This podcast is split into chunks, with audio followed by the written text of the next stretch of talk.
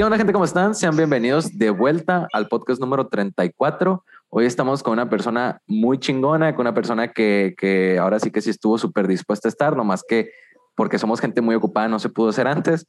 Pero pues ya está aquí con nosotros Cristian Bernet. ¿Cómo estás? Hola, ¿qué tal Alex? Un saludo para ti, para todos tus seguidores aquí en tu podcast. podcast. Muchas gracias por invitarme y, aquí, eh, deseoso, deseoso de las preguntas, deseoso de, de, abrirnos y platicar con, contigo y con todo tu auditorio. No, sí, de hecho, cuando te mandé mensaje, no sé si fue primo por Instagram o por Twitter. Instagram. dije que no, pues que ya, pues si el no ya lo tienes, dije, y, pum, de repente me, me respondiste, yo que ahí está Rosa. Y pues este, siempre se agradece pues también la disposición y, y pues las ganas de, de, querer, pues ahora sí que sí hablar. Claro, por supuesto, aquí vamos a estar contigo, vamos a darle, vamos a darle. Para la gente que no te conoce, Cristian, respóndeme esta pregunta. ¿Quién es Cristian Bernet? Bueno, Cristian Bernet, eh, soy una persona, 41 años, bueno, obviamente soy una persona, un humano, ¿no? 41 años de edad, casado con una hija, vivo con mi familia, vivo con mi esposa, vivo aquí encerrado un año ya con la pandemia. me dedico a los medios de comunicación, estudié ciencias de la comunicación, me gradué de la Universidad del Noroeste, allá en, el, en la desaparecida 1, en el 2002, terminé la carrera y tengo metido en el periodismo deportivo, en los medios, en el, en ser reportero deportivo desde el 2004. Así es que ya tengo bastantes años aquí metido en este rollo y soy muy feliz hablando, escribiendo y platicando de los deportes. Eh, hablando de eso último que dices, de que hablando, escribiendo, ¿Cuál es tu parte? O sea, ¿qué es lo que más te gusta? ¿Te gusta escribir? ¿Te gusta hablar? O sea, ¿te gusta hablarte qué tipo en la radio o si te gusta salir a cuadro? ¿Cuál es tu parte favorita? Pues fíjate que yo cuando estoy, vamos a, empezar de historia, ¿no? En el background. Yo cuando estudié, eh, cuando quise estudiar comunicación, yo estaba en la secundaria, estamos hablando de 1993, 94. Dije, yo voy a estudiar comunicación, me gustan mucho los deportes, quiero salir en la tele, quiero hablar de deportes. Son los sueños que tiene uno de niño, ¿no? Siempre, pues, ser el mejor y pues, estar en todos los mejores canales, ¿no? Pero bueno, por X o Y cosas, no sé, se logran objetivos, pero pues tú vas construyendo tu, tu, tu camino a tu forma. Y yo siempre decía que quería trabajar en la televisión. Yo siempre admiré mucho a José Ramón Fernández, a Teo Azteca en aquel entonces el programa de los protagonistas. Los protagonistas de Por TV, ese era mi máximo, ¿no? Ahí quisiera estar en aquellos tiempos. Entonces, para mí era ser comentarista deportivo, estudiar comunicación para hablar de deportes, comentar deportes más que narrar, ¿eh? porque el periodismo deportivo tiene muchas ramas, no, no, no solamente es eh, narrar juegos, una cosa es narrar juegos, otra cosa es comentarlos, otra cosa es dar noticias, otro escribir, o sea, son muchas variantes, porque si me, a mí me dices, narra un juego, me voy a quedar mal porque yo no soy narrador. sí, de hecho me acuerdo que a mí, de hecho le comentaba antes de que te comenzara a grabar, que me decía mi hermano, mi primo, no, tú vas a terminar de narrador porque nunca te caes el hocico y la, la, la, la, la. Pero lo, a mí lo que más me caga en la vida es narrar algo, o sea, no, no, no me siento cómodo, pues me gusta analizar el juego, me gusta comentarlo como tanto como compas, tanto como con un lado más experto, pero yo el narrar y el tener que decir comerciales y de repente que al minuto seis es el minuto six y que no sé qué, es como que no, mi papá, eso no es lo mío. Es, bueno, ahorita si quieres hablamos de esas diferencias que hay en el periodismo deportivo. Estábamos entonces de que yo quería platicar, quería hacer de hablar de televisión. Bueno, a estar en televisión, ni en radio ni en periódico. Yo decía, no, el periódico, qué hueva el periódico, no me gusta. Pero resulta que mi primer trabajo profesional, mi primer trabajo pagado, fue en un periódico, lo que a mí no me gustaba cuando yo era morro, cuando yo empecé a estudiar y cuando terminé la carrera. Empecé a trabajar en un periódico, en el, en el Imparcial, fue mi primer trabajo en el 2005, mi primer trabajo ya como profesional, ya graduado y todo el rollo, y me empecé a desarrollar como reportero escrito estuve trabajando varios años en el imparcial y pues desarrollé eh, la escritura en ese caso. Y ya poco a poco, como van pasando los años, se te van abriendo otras oportunidades en el mismo eh, ramo, en el mismo ámbito, y pues ya tienes a lo mejor eh, oportunidad de hablar en radio, hacer colaboraciones de radio, programas de radio, inclusive también de televisión. Y afortunadamente, pues he podido abarcar esas tres opciones, ¿no? Lo que es el escrito, los periódicos, la radio y, la televisión en su tiempo. Y ahora, pues lo, la de moda y estar un año encerrado, pues el Internet que es donde va el futuro de esto de los medios de comunicación. Sí, pues así comenzó este proyecto también, gracias a la pandemia. Digo, ¿cómo, ¿cómo, digo, esa pregunta, nada que ver, pero me gusta siempre hacerla en, este proyecto. ¿Cómo te ha tratado la pandemia? ¿O qué crees que, o sea, te ha gustado? Pues hay diferentes, diferentes vertientes. ¿eh? Eh, por ejemplo, empezando, lo económico obviamente mal. Sí. Para mí, para muchas personas, yo creo que la pandemia nos ha ido mal económicamente porque pues no podemos salir a trabajar, es difícil poder exponer tu producto, exponer tus, tus cosas, tienes que visitar gente. Entonces, en ese caso, vamos a ponerlo y el principio y ya no vas para cerrar. En ese sentido, mal, pero no pasa nada. Estamos aquí para estar trabajando y para llegar a otras partes. Pero en general, fíjate que he convivido bien. Estar encerrado un año con mi esposa, con mi niña Montserrat, mi esposa Jael Esparza, pues eh, está, está suave. Estar aquí dos, tres, casi dos 24 horas estamos encerrados, pero ha estado muy suave. Muy poco hemos salido. O sea, al principio de la pandemia, yo era el único que salía al mercado a comprar eh, verduras, a comprar comida, iba a un súper, era lo único que hacíamos. Poco a poco hemos salido, empezando a salir al Oxxo, empezando a ir para acá, para allá, para acá, pero en sí, salidas así de diversión, obviamente no hay, no podemos, estamos encerrados, pero me ha tratado bien, pero la verdad, soy sincero y le soy sincero al auditorio, ya quiero que se acabe, ya quiero regresar a bien normal. Sí, no, de hecho, hasta se me hace raro a mí ver gente, por ejemplo, digo, ahorita yo he tenido que estar yendo mucho a bodas porque es lo que me estoy dedicando. Y digo, obviamente yo con todas mis protecciones. Hasta a tomar fotos. Sí, sí, pues yo soy, bueno, ahorita estoy como asistente yo de fotografía. Ah, muy bien. Y, y pues ver a la gente sin cubrebocas, o sea, digo, digo, mi quiero pensar que todos hicieron la prueba y salió negativo. y, están de moda, de, de moda las bodas ahorita. Sí. Eh, y, no sé, o sea, me siento raro. O sea, de hecho, la primera que fui, que vi mucha gente, me sentí hasta asustado. O sea, no asustado, pero era como muy de. de como que de repente mi cuerpo quería bailar por el ritmo de la música, pero decía, no, no, ¿qué estás haciendo? Entonces, como que está difícil el salir de otra vez. Yo, fíjate, recibí una invitación de, de, de, boda en esta pandemia. Obviamente no fui, pero tenía todas las ganas de ir, pero era imposible. Ya después vi los videos y las fotos, pues nadie traía cubrebocas y así. pero bueno, eh, no, sí, sí, ya, ya quiero que se acabe esto. No sé cuándo. La vacuna, quién sabe cuándo llegue, está muy lento.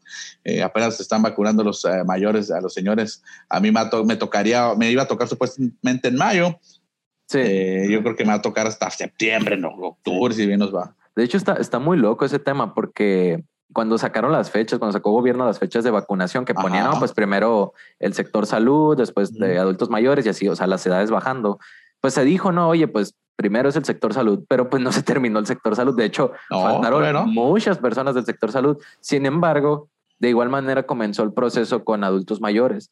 Entonces, yo tengo mucho la, la, la curiosidad porque, por ejemplo, la gente de mi edad, que somos de 21 para abajo, nos, tocaba en, en, junio, julio, más o menos. De este año. Ajá, de este año.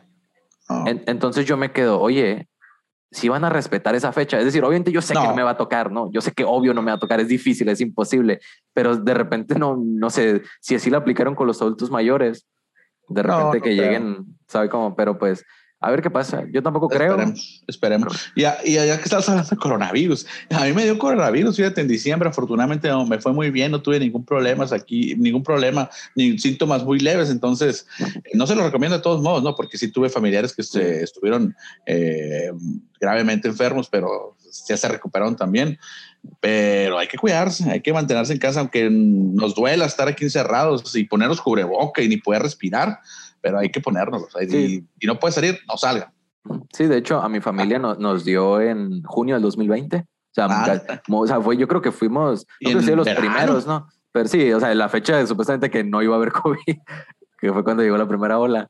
Eh, pero sí, o sea, digo, también la libramos bien, pero pues la verdad es que hay, pues hay casos muy cercanos ya, o sea, ya a este punto de la pandemia en donde, hey, pues se murió el amigo de tal, se murió el tal tío, entonces sí es importante cuidarse. Pues digo, al final el mundo continúa y muchas veces tenemos que adaptarnos, pero pues es muy, hay, una, hay una súper diferencia entre el que se cuide y el que no, pues.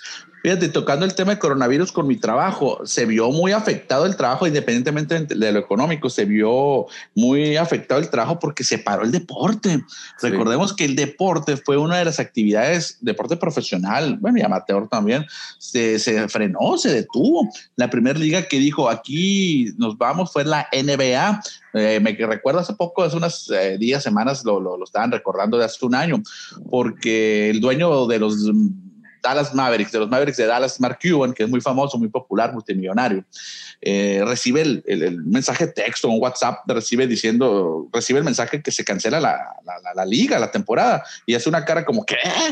Y desde ahí empezó como el apocalipsis del deporte, ¿no? Poco a poco fueron frenando todas las ligas, ya no dejaban entrar gente a los estadios, se iban cancelando y, hubo un momento que en mi trabajo pues no existía porque no había deportes, no había de qué hablar, no había de qué escribir. Sí. De, hecho, de hecho, me acuerdo con eso que decía de lo, del, del cierre de deportes el, último aquí en la Liga MX que fue el América Cruz Azul. Ah, Cruz Azul 1-0. Domingo. me, acuerdo, porque me enojé porque era como que se va a cerrar el deporte y todavía perdía porque yo le voy a la América, pues. Uf, ¿sabes qué? Ya, para. para stop, ya me voy. Adiós. Gracias. Bye. porque es de, de es de Chivas. No, soy cruz azulino y soy antiamericanista. o sea, se declaran. No, pues ahí ya, pues vida. ya, vi la escuela ahí de José Ramón, entonces. ándale, ándale. No, no es cierto. O sea, sí respeto mucho el América, obviamente, pero es un gran equipo y todo, pero yo soy cruz azulino. No, sí, digo, perdón, no, por, por el 2013 y Ya, ya, ya, ya no estás grabando, ¿verdad? No, no es De hecho, otra pregunta es, ¿Cómo comenzó? O sea, yo sé que me dijiste ahorita lo de José Ramón Fernández, los protagonistas, pero ¿cómo, cómo, ¿cómo comenzó tu amor por los deportes? Es decir, ¿hubo alguna influencia eh, aparte, o sea, o algún familiar, o, literal todo fue desde la televisión? Yo creo que desde la televisión y los mismos juegos que tienes de niño, por ejemplo, allá, yo soy de, no, yo nací en Hermosillo, pero crecí en Nogales, desde los ocho años me fui a vivir para allá por cuestiones laborales de mi papá.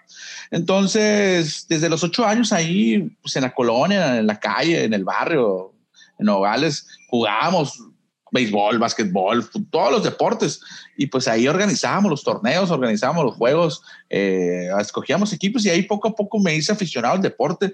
Jugué béisbol de infantil en las ligas, jugué fútbol americano ya un poco más grande también organizado. O sea, siempre me estuve metido en el deporte, pero siempre me llamaba mucho la atención estar de este lado, o sea, estar como en los medios, no sé, desde niño siempre me gustaron los deportes y siempre quise estar ahí. ¿Sabes qué otra cosa fue muy importante? A lo mejor van a decir que en el caso. Yo desde niño también fui coleccionista de tarjetas de béisbol. de, hecho, sí, de hecho, vi que acaba de publicar una tarjeta, pero de, de Checo Pérez. Ah, ándale, exactamente, que me acaba de llegar esa tarjeta. Eh, ahorita si quieres platicamos más a detalle de eso. Yo soy coleccionista, coleccionista de tarjetas aquí en Sonora, en Hermosillo. Tenemos un grupo de, de, de coleccionistas que nos llaman, llamamos los carnales de hecho, no solamente somos de Hermosillo, ya se han integrado otra gente del mismo estado y, fuera del estado, gente de Sinaloa, gente de Campeche, una mafia de Monterrey. No, no, no, tanto, no tanto. bueno, somos coleccionistas más que todo de tarjetas de béisbol.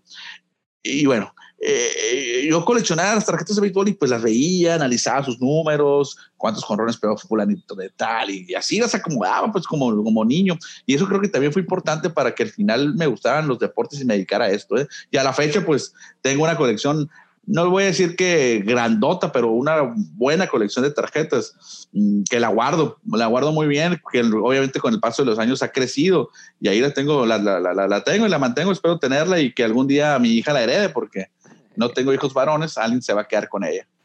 Sí, de hecho, yo digo, yo casi no soy de coleccionar cosas. De hecho, no sé desde cuándo agarré esa actitud así de, no, o sea, me sentía muy raro, pues no, no, no soy de coleccionar cosas. Pero donde sí me pegó fuerte el vicio fue con el álbum Panini del 2018. ah, yo también lo coleccioné, ¿eh? O sea, pero ahorita me pongo a pensar y la cantidad de dinero que gasté, así no, o sea. Sabes que no es tanta lana, ¿eh? no, sí, sí, digo, obviamente yo, yo también sacaba números, a ver, ¿cuánto vamos a gastar? Si te gastes como, ¿qué? ¿Dos mil bolas? ¿Dos sí, más, sí, sí, dos mil. Esto no está, no está tan descabellado, o sea, sí es una lanita, pero... No, y aparte luego como, como no es dos mil pesos, por ejemplo, en mi caso no fue de que, ah, están las dos mil bolas, sino ah, fue de, fue un proceso de pues, todo el mes de, de junio que cayó el mundial Sí. Y junio, julio. Y, pero no, ahorita me puedo pensar a la torre, está ultra vicio. De hecho, todavía tengo aquí tarjetas que me sobraron. Ah, sí, tienes buena yo también. Y ahí fue cuando entré, de hecho, en el vicio de que, hey, pues yo tengo la tarjeta tal, ¿dónde estás tú? No, pues yo eh, te la entrego en Walmart, ah, pues ahí voy para allá. Entonces, y, de hecho, digo, aquí es una anécdota ridícula, pero en ese entonces yo estaba aprendiendo a manejar también. Ajá. Y, de hecho, o sea, aprendo a manejar estándar. ¿Estás morro? ¿Qué años, cuántos, años, ¿Cuántos años tenías en aquel entonces? Tenía 18. 19 ya, ya había cumplido 19. Pues estás, estás, chico. Ajá. Sí, pues, no, sí, o sea, aparte yo, o sea, también tardé mucho en, en ahora sí que meterme un carro, pues me, me daba miedo. Ok. Eh, pero era de que luego aparte era el estándar, pues ya el pedo no era tanto manejar, sino que era estándar.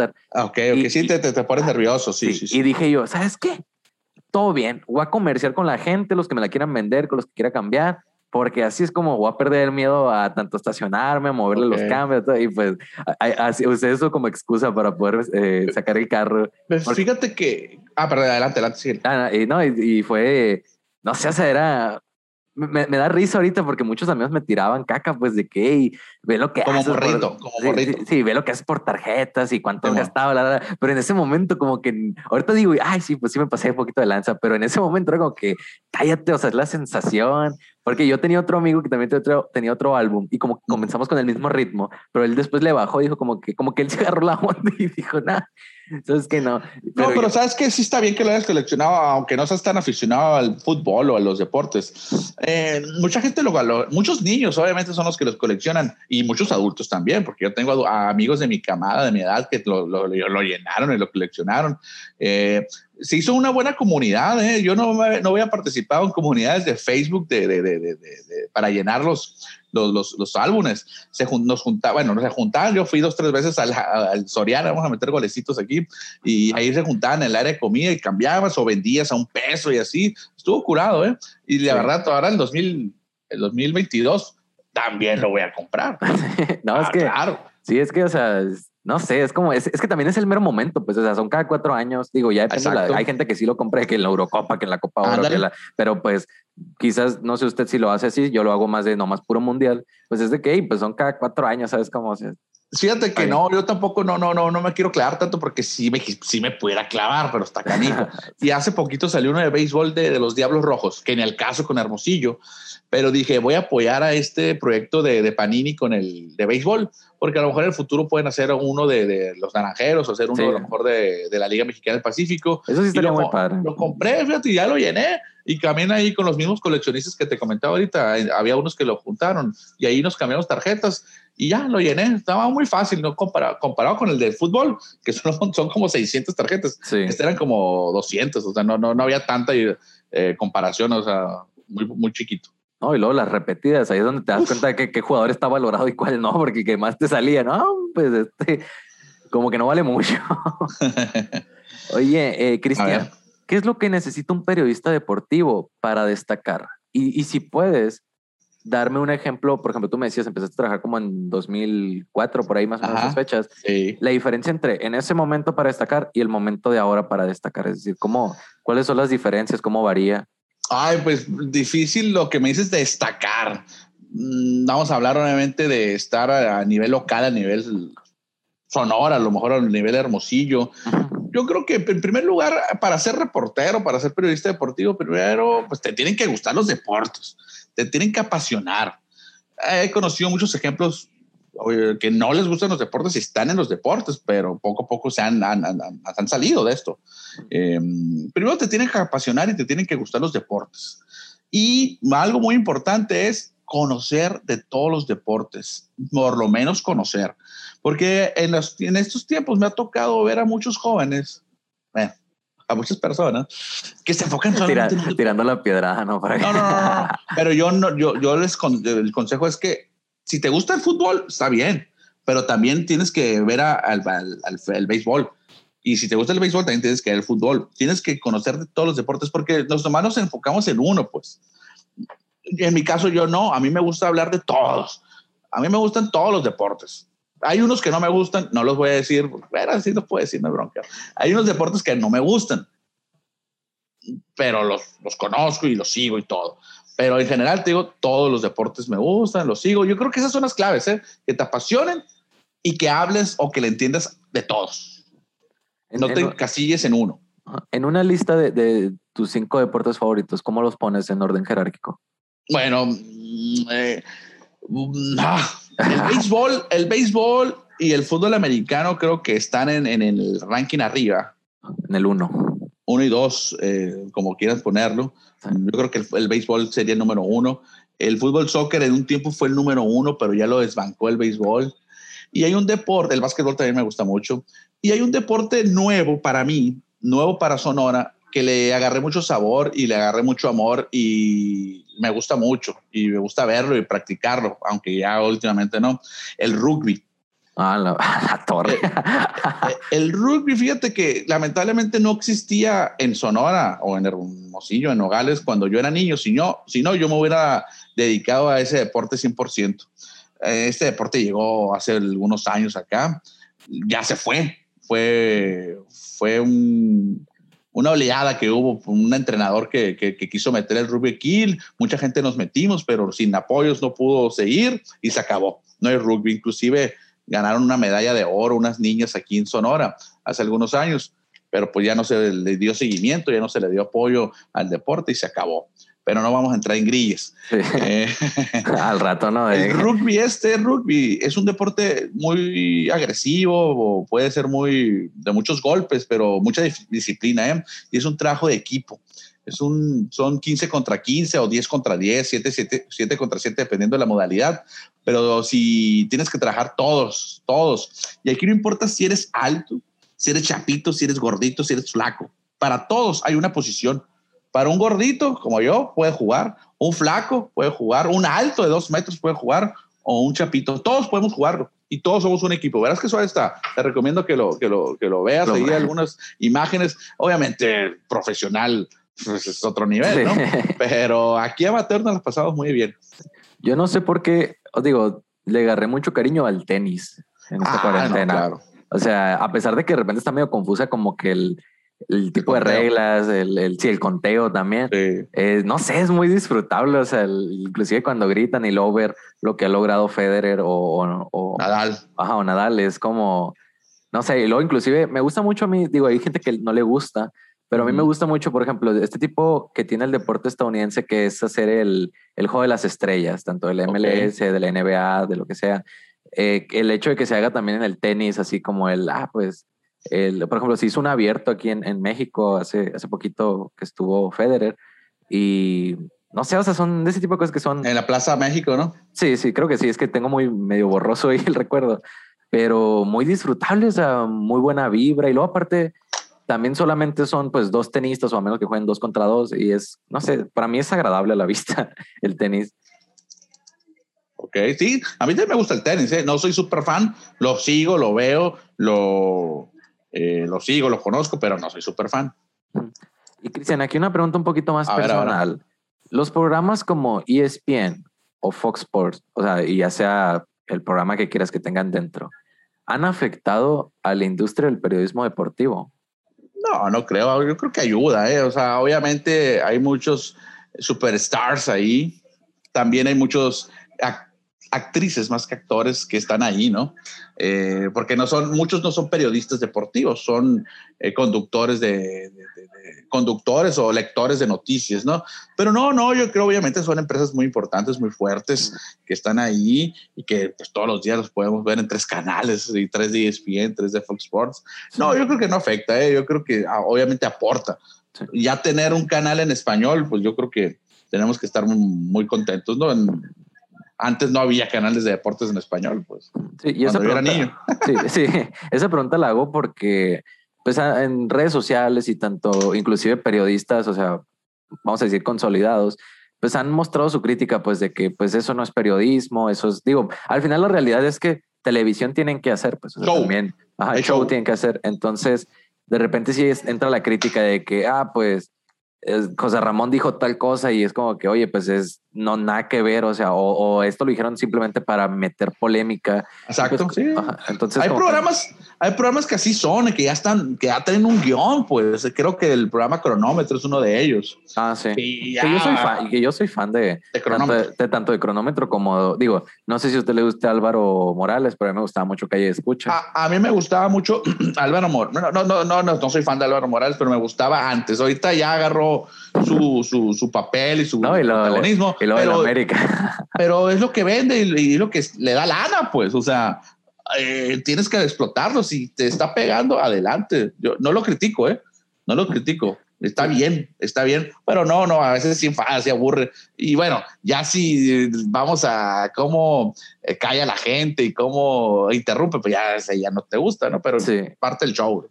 Sí, y es que también esta pregunta cuando la planteé fue porque hay un periodista que se llama Pepe del Bosque, este, muy joven, de hecho, creo que tiene como 30 más o menos, no sé. Eh, pues él, él, es, digo, él es de los que criticaba, ¿no? Pues de que no, que estos programas, que, que es todo menos periodismo. Y él, y él sale en un canal de YouTube que se llama Apuntes de Rabona. Él es, él es como él, o sea, dentro de las, de las transmisiones de partidos, él es el analista. Y de hecho tiene muy buen análisis pero subió un video una vez, algo así, de analizando el partido del, no sé, del noventa y tantos, Italia-Alemania, por así decir. Y empieza, y tiene sus fichitas y empieza, no, que tal jugador funcionaba, funcionaba como pivote por la izquierda, mientras los de arriba funcionaban como contenciones de alargamiento, mientras la zona 14 se alineaba por acá. Entonces, hablaba y hablaba. Muy técnico. Sí, no, y lo peor es que vi un minuto nomás de video y me salí porque fue como... aburrió. Ah, qué hueva, pues. Entonces ahí cuando vi eso, comprendí, dije, ah, pues por eso ESPN es ESPN, por eso Fox Sports es Fox Sports, o sea, o más que nada por eso tienen ese auge, pues. y, y, al final la gente se podrá enojar, pero la realidad es que si el deporte lo haces muy formal, llega a punto, llega a cierto punto a, pues, a enfadar, porque quieras o no van a haber conceptos o van a haber cosas que, inclusive pues el mismo lenguaje, pues si el lenguaje lo pones duro, si lo pones ambiguo, pues, pues ¿qué, ¿qué, va a ser el, el, el, que recibe el mensaje? Pues si no entiende, pues no, sí. Eh, por ejemplo, hay un programa, hay todavía, porque ha existido, no sé cuándo, creo que los 70 lo hicieron, que se llama Acción. Mm, sí, ya sé cuál es. Que lo dan en el canal de las estrellas por las tardes o en las mañanas, creo ahora. Ese programa, te, por ejemplo, te voy a poner el ejemplo mi papá. Mi papá es aficionado al fútbol. Él nomás fútbol, soccer y dice, a mí no me gusta, no me gusta ver el, fútbol caliente y eso es porque mucho análisis, o sea, mucho bla, bla, bla, yo quiero ver los goles. A mí me gusta acción porque veo todos los goles. Entonces, para todo el público, pues, mi papá quiere ver los goles, ahí está la acción. Pero la gente que quiere ver acá la polémica, el análisis y la, grilla, pues se van a ver ese fútbol picante o la última palabra, que también te repito, son, son guiones, pues ahí en el, en el Fox está el, la última palabra, el, está el Marín contra, contra el Contra Brailovsky. Sí. En, la América contra el resto. Y ahí se están grillando todos los días, es lo mismo, ¿eh? Y ahí estamos. Y ahí lo estamos viendo.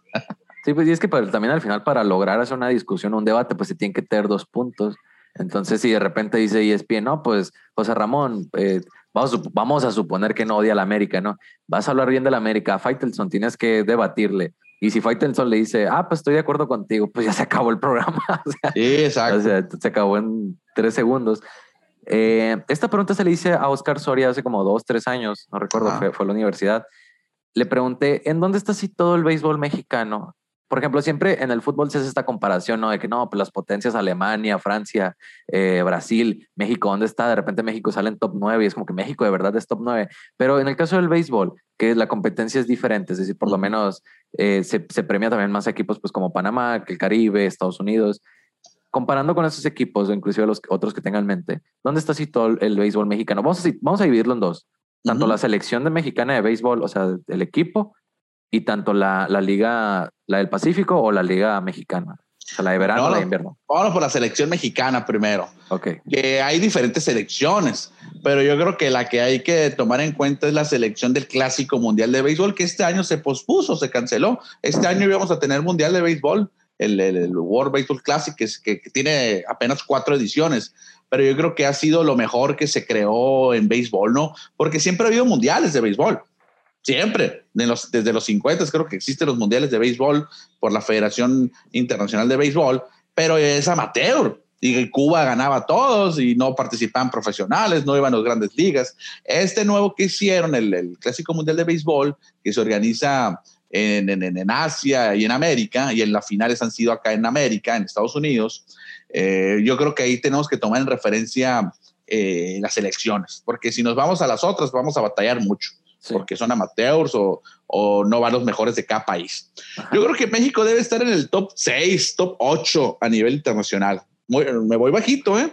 Porque mejor que México es Estados Unidos.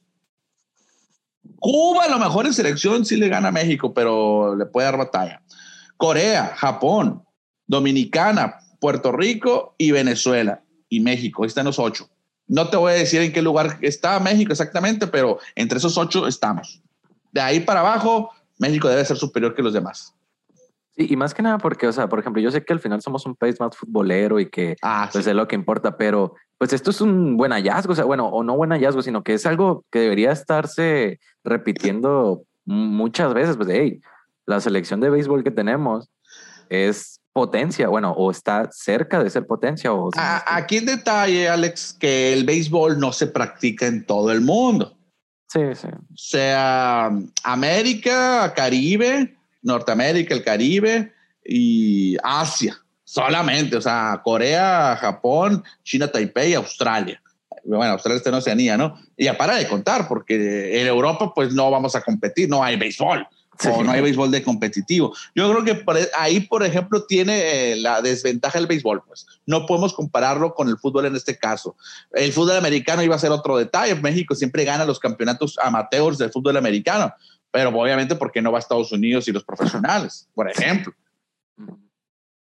ahora, Ahora, cambiando ahora sí el deporte, vámonos al fútbol.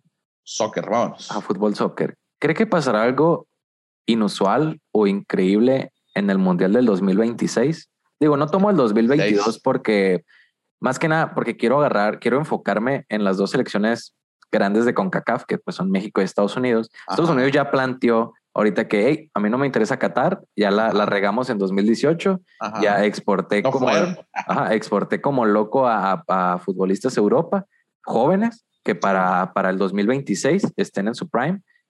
¿Cree que pase algo increíble tanto con Estados Unidos y con México en su mundial? Canadá no lo tomo porque Canadá, pues digo, tiene a Alfonso Davis, ¿no? Y tienen a... Ándale. Pero, pues, digo, son dos jugadores nada más, pues, o tres que... Creo, no, ojalá, ¿no? Ojalá que México, no, no, no, no pienso en Estados Unidos. Eh, ojalá que México pueda armar una buena selección. ¿Cuántos años faltan? Seis años, siete, cinco años para eso. Se ve difícil. Se ve difícil que digamos que vamos a ser campeones del mundo. Pero así decíamos cuando fue las Olimpiadas de Londres. Ni tú, ni yo, ni los mejores expertos en fútbol decían que México iba a ganar la medalla de oro y se ganó.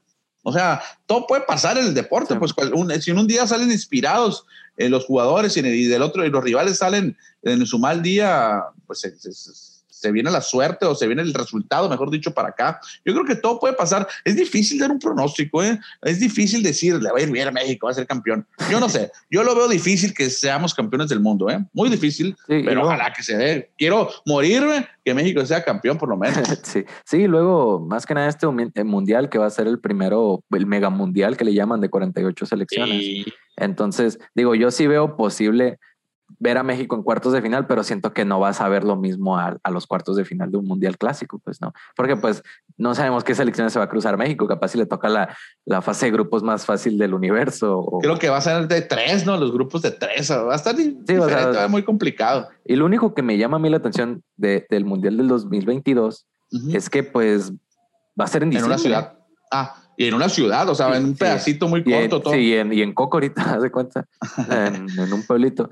Entonces, digo, lo único que me llama la atención, porque, digo, ha, habido mucha polémica. De hecho, yo leí hace tres años un libro que se llamaba de, que era de la mafia de la FIFA respecto al Mundial de Rusia y de, y de Qatar.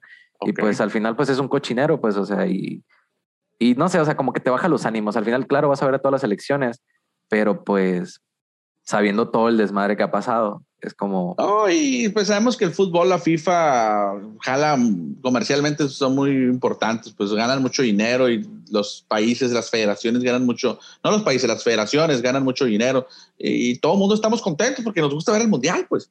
Nos gusta ver cada cuatro años, es que es cada cuatro años, pues tenemos, la espera, la espera tiene que valer la pena. Sí, y de hecho, como, como lo que más me, me dolió de, del COVID bueno, es que estuvo raro aquí, porque primero, bueno, se canceló todo lo de verano, ¿no? Todo lo que iba a haber, o sea, Juegos Olímpicos, Eurocopa y Copa América. Y luego cae 2021, que es, ah, ok, o sea, esas tres cosas más, eh, más la Copa Oro. Uf, pero, no, no, Sí, sí, sí pero, pero es de que, pues ahorita los Olímpicos siguen en, en deuda, te digo, ya están vacunando a, atletas, pero pues no sabemos. La Copa América supuestamente se iba a atrasar, la Eurocopa quién sabe. Copa Oro, pues lo que más, lo más seguro es que la Copa ahora sí esté porque es la más... En Estados Unidos. Sí, en Estados Unidos. Entonces, digo, ojalá y pronto lleguen esos torneos. Oye, ahorita que estabas hablando del béisbol y los Juegos Olímpicos, pues México va a ir a los Juegos Olímpicos. Ah, sí, es cierto. Primera vez. A ver cómo nos va por allá en, Tokio. Ojalá, ojalá que. Pues, sí, ojalá una, una representación muy buena. Muy se puede ganar medalla, ¿eh? Pues no, no van los mejores jugadores. México sí va a llevar algunos jugadores profesionales de la Liga Mexicana de verano.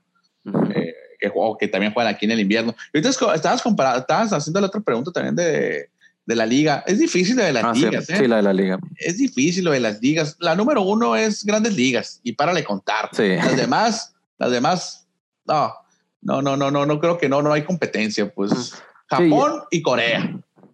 Sí, es que la, la, pregunta la hacía yo porque de repente amigos míos me decían, no, yo no veo el béisbol mexicano porque se me hace un béisbol muy amateur, pero pues es como que, oye, pues es el béisbol profesional de aquí, o sea.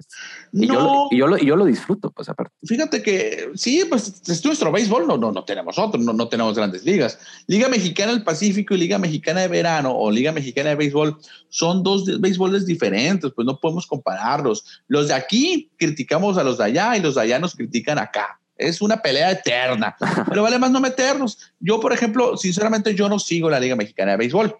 No la sigo, no, por, no, no, no indiferencia o que no me guste. Simplemente el público que al que yo le paso mi información, le paso la información, no le interesa tampoco. Pues, o sea, aquí no nos interesan los Diablos Rojos, no nos interesan los Tigres de Quintana Roo. Entonces, por eso no estamos tan empapados acá en Hermosillo o en Sonora, pues, pero es una liga importante, es liga clase AAA según eh, las grandes ligas. Y, y, piensa que en algún momento de la vida se lleguen a unificar ambas ligas. No, pero a mí me gustaría que sucediera. Digo, sería muy interesante, digo, quizás eh, estaría difícil ahí por la distribución de, peloteros, pues no, porque varios que terminan en invierno se van para la de verano y, viceversa. Pero estaría interesante, digo, al final. Yo tengo ese sueño, ¿eh? Que, que, nazca la Liga Nacional de Béisbol, la Liga Mexicana de Béisbol general, la Liga Nacional, donde haya 16 equipos, las 16, 16, perdón, 16 ciudades donde haya más aficionados, donde se llenen los estadios, todos los partidos, ahí deben de estar eh, equipos. Me estoy refiriendo a que a lo mejor Tijuana, Mexicali, Hermosillo, Obregón, eh, Culiacán, Mazatlán, Guadalajara, Ciudad de México, Monterrey, Yucatán, eh, Tabasco, Puebla, no sé, ah, pon 16, las mejores, eh, no, no, no dije no dije Mazatlán ni, ni, ni ¿no? pero no, pero las 16 ciudades más importantes o los donde estén los mejores estadios, haya una liga nacional. Uf, sería lo mejor, pero ahí entramos en cuestión de, de entramos en cuestión de calendario, en cuestión de, no, no, no, no se podría. Ese pues, es el problema. Pero ¿por qué no se puede? Es decir, porque sí he visto cosas así que, el clima inclusive meten de que no, que acá las temperaturas, sí, pero, ah, pero al final digo yo, güey, pues es que también Estados Unidos tiene esa liga así y obviamente Estados Unidos hay cambios de climas diferentes, o sea, entonces... No, pero aquí también entra lo económico, no vamos a poder, no, no podemos competir contra las grandes ligas, nunca iban a estar los mejores jugadores aquí en México, pues iban, iban a estar, íbamos a hacer una liga segunda eh, para, para, compararla, pues. Y aquí, la Liga Mexicana de, de Invierno, la LMP, donde juegan los naranjeros, es una liga donde se gana mucho dinero, los equipos ganan mucho dinero y tampoco les conviene eh, salirse de esta mina de oro para compartirla con los demás. Y también se tendría que hacer una modificación de calendario, sería, sería mucho show, pues, pero a mí sí me gustaría que los naranjeros jugaran contra los diablos, por ejemplo. Pues, no, inclusive, por ejemplo, una final, pues así te dicen, ah, pues se enfrenta el mejor del, del sur del país contra el mejor del norte. hubo un tiempo eh, que se realizó, creo que en los 50, hubo creo una o dos veces, dos series que se enfrentaron Diablos contra Naranjeros. Pero lo que decías ahorita tú, pues, o sea, eh, muchos jugadores, bueno, casi todos los jugadores de aquí del, invierno pertenecen a un equipo del verano. Muchos jugadores de Naranjeros juegan para Diablos o para Tigres, los Yaquis juegan para Tigres, o sea, no se podría. Tendría que hacer un draft de cero o, proteger a algunos jugadores, no sé, sería muy difícil. Sí, pero sería muy, muy suave. Sí, inclusive se pondría ahí en, en, juicio pues la calidad también, porque pues tendrían que salir más peloteros, pero pues serían no de la misma calidad. Entonces, sí, o sea, es un desastre. Sería, tendría que ser un proyecto a largo plazo, pues, y quién sabe quién esté dispuesto a, a estar Yo, presente. Por ejemplo, la Liga Mexicana de Verano canceló el 2020 y el invierno sí tuvo. Sí, pues Para- desde ahí ya Para que veas ahí el poder eh, que tienen acá en el invierno, pues tanto los equipos como los patrocinadores. Y, pues eh, la gente va al estadio, pues lo más importante, la gente es la que mantiene el deporte, la que mantiene los equipos. Allá en el verano batallan mucho con, con las entradas. Pues sí, no también. no, no, no recordaba eso, que, Sí, pues. que el sur del país es un poquito más. Bueno, no, es, es futbolero, literal. No, y, y, pues hay plazas beisboleras, pues, pero no todas, pues, o sea, Sí. siempre andan batallando de que no va tanta gente a los estadios. Y Cristian, ya para terminar, A ver. ¿qué es lo mejor de esta profesión del, periodista deportivo? Mm, la satisfacción, la satisfacción, estar, mm, la satisfacción de hablar de los deportes, de, de hablar de los héroes, hablar de las personas que le dan gloria o las que le dan satisfacción a otras personas. Hablar de los deportes en general, yo creo que es la, la mayor satisfacción que te deja esta profesión de ser reportero, periodista deportivo. Ahora sí que sí, como dice Antonio Rossi, que contar historias. contar historias, sí, platicar, sí, sí, sí, platicar, escribir de las personas, hacer las entrevistas, la relación que puedes hacer con, con los deportistas, eso es lo que más te deja, ¿eh? Sí, sí, sí te, te- te deja muchos recuerdos, muy bonitos recuerdos. ¿Y qué es lo peor? Ah, yo creo que no hay nada peor, ¿eh? No, no, no, no, no, no creo que haya algo, algo malo. No, no, no, Absolutamente nada. No, no creo. Sí hay cosas malas, pero no lo creo que no. Como No, no, no generan la balanza. O sea, es- No, no. está completamente es detallitos ahí, ¿no? No, no, no pondría nada. ¿eh? Me quedo con cero. no, pues Cristian, neta, muchas gracias por, por tu tiempo, por todo, o sea, a pesar de, de la ahí de las diferencias con los horarios y que esto por acá y por acá, pero al final dispuestos en todo momento. Eh, sí, pues todo mi staff, que soy yo, te damos las gracias. No, Sí, gracias a ti. Gracias a ti y obviamente a todos los muchachos que quieran eh, dedicarse a los deportes, al periodismo deportivo, ser reportero. Primero, lo primero, lo más básico, ¿eh? no, no- no es consejo, pero sí los- les tengo que decir. No hay que jugar, no, no puedes jugar en grandes ligas sin pasar por clases, por ligas menores. Hay que picar piedra. A todos nos toca tragar tierra. Ah, sí, porque me, me ha tocado también que, vámonos, ya quieren ser superstars. No, hay que picar piedra, hay que andar en los campos deportivos, hay que conocer a los eh, deportistas desde abajo para poder ir creciendo. Eso es importante. ¿eh? Yo creo que yo me, me- siempre lo digo, porque a mí me tocó estar ahí, pues.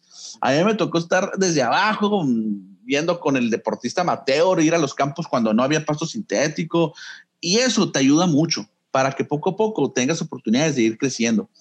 Ir, y ir eh, conociendo, y te va conociendo la gente, pues. Te conoce el, el presidente de aquella liga, te conoce el, el papá, el papá del jugador que luego se hizo profesional. Así me ha pasado. Y, y- y está bien curado eso, o sea, empezar desde abajo. Sí, más que nada, digo, yo sí me puedo poner ejemplo, pues ahorita que estoy con lo de las bodas, que pues es mi, ahora sí que sí mi objetivo llegar, no que ser fotógrafo de bodas, Ajá. Pues yo estoy de asistente ahorita, pues si es de, digo, no, no me toca ese protagonismo todavía, que hey, tú eres el que captura el momento, pero ya le estoy agarrando la onda a la estructura de las bodas, ya sé cómo, cómo es la comunicación con el cliente, cómo la comunicación con los invitados, o sea, todo ese tipo de detalles. Y pues al final también se trata de disfrutar el proceso. Claro, claro, eso es lo más importante, ¿eh? Poco a poco, ir creciendo y ya llegarán las oportunidades de que estés en, en lo máximo. Y antes de que nos despidamos, invitar al auditorio ahí para que nos siga. Eh, tengo un programa en conjunto con Manuel Izárraga todos los días de 2 a 3 de la tarde. Ahora lo estamos haciendo en Facebook Live por la pandemia, pero normalmente estamos en, inter- en- en FM. Hemos estado en diferentes radios en FM, pero ahorita no hay FM, pero lo estamos transmitiendo por Facebook y ahí sigan si te gustan los deportes. Ahí hablamos de todos los deportes y no los hablamos de una manera enfadosa. Acá, Nos reímos, sacamos cura. Sí, no, no sé si lo has visto, pero chequenlo. Sí. Dos, dos de tres de la tarde. Ahí estamos en el Facebook Live y leemos todos los mensajes que nos llegan. Todos. Así es. Entonces, ahí está el aviso, raza. Nos vemos a la próxima. Muchas gracias, Cristian, la neta. Y pues nos vemos a la próxima. Adiós.